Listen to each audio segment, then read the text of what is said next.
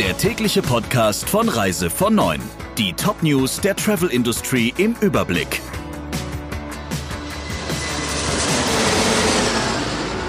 Mit Ursula Lampe. Schönen guten Morgen. Reisebüros planen am 17. Juni weitere Demonstrationen in Berlin. Damit wollen sie ihren Forderungen nach einer Überarbeitung des Konjunkturpakets der Bundesregierung Nachdruck verleihen. Zur Vorbereitung der Demonstration haben die Initiatoren auf Facebook eine Gruppe gegründet. Darin informieren sie Interessierte über den geplanten Ablauf und weitere Details.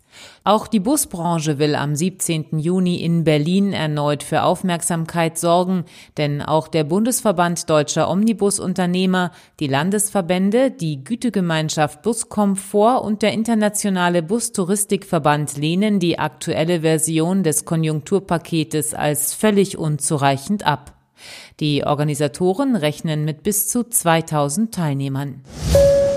Auch Hoteliers in der Karibik müssen weiter auf ihr Geld warten. Wie der Hotel- und Tourismusverband CHTA erklärte, habe beispielsweise TUI für Reisen, die im ersten Quartal des Jahres abgewickelt worden seien, noch immer nicht gezahlt.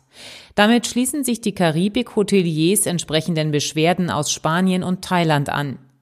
Wie es hieß, habe man TUI und andere große Veranstalter bereits im April aufgefordert, ihren Zahlungsverpflichtungen nachzukommen. Seither hätten einige der säumigen Partner ihre Zahlungen geleistet.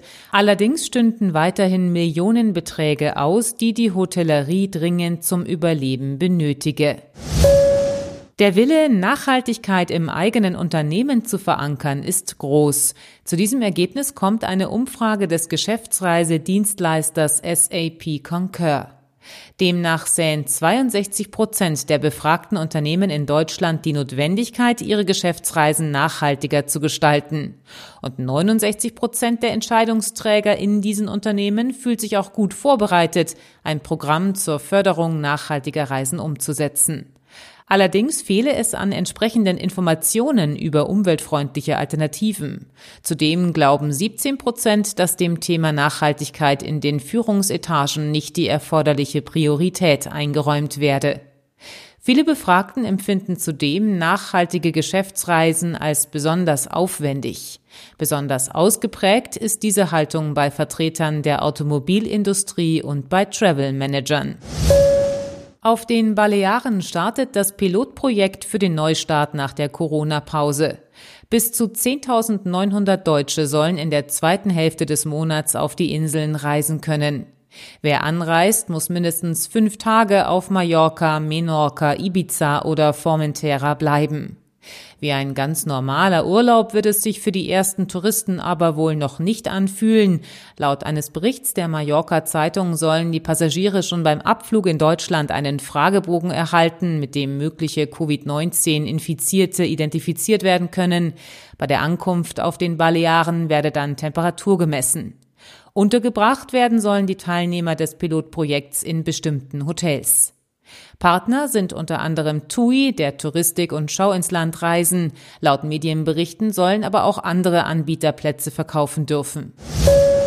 Die Diskussion um die Corona-Warn-Apps hält an. Wie das Fachblatt FVW feststellt, lassen sich mit der Technik Bewegungsprofile erstellen und daraus Schlüsse ziehen. Vor allem in totalitären Regierungen könne nicht ausgeschlossen werden, dass der Staat mitliest, so das Fachblatt. Insgesamt sollen Tracing-Apps derzeit in 22 Ländern im Einsatz sein, in den meisten auf freiwilliger Basis. Wirksam sind sie laut Virologen erst ab einer Nutzungsquote von 60 Prozent. Soweit die wichtigsten Meldungen aus der Branche. Ihnen noch einen schönen Tag. Der Reise von Neuen Podcast in Kooperation mit Radio Tourism. Mehr News aus der Travel Industry finden Sie auf reisevon und in unserem täglichen kostenlosen Newsletter.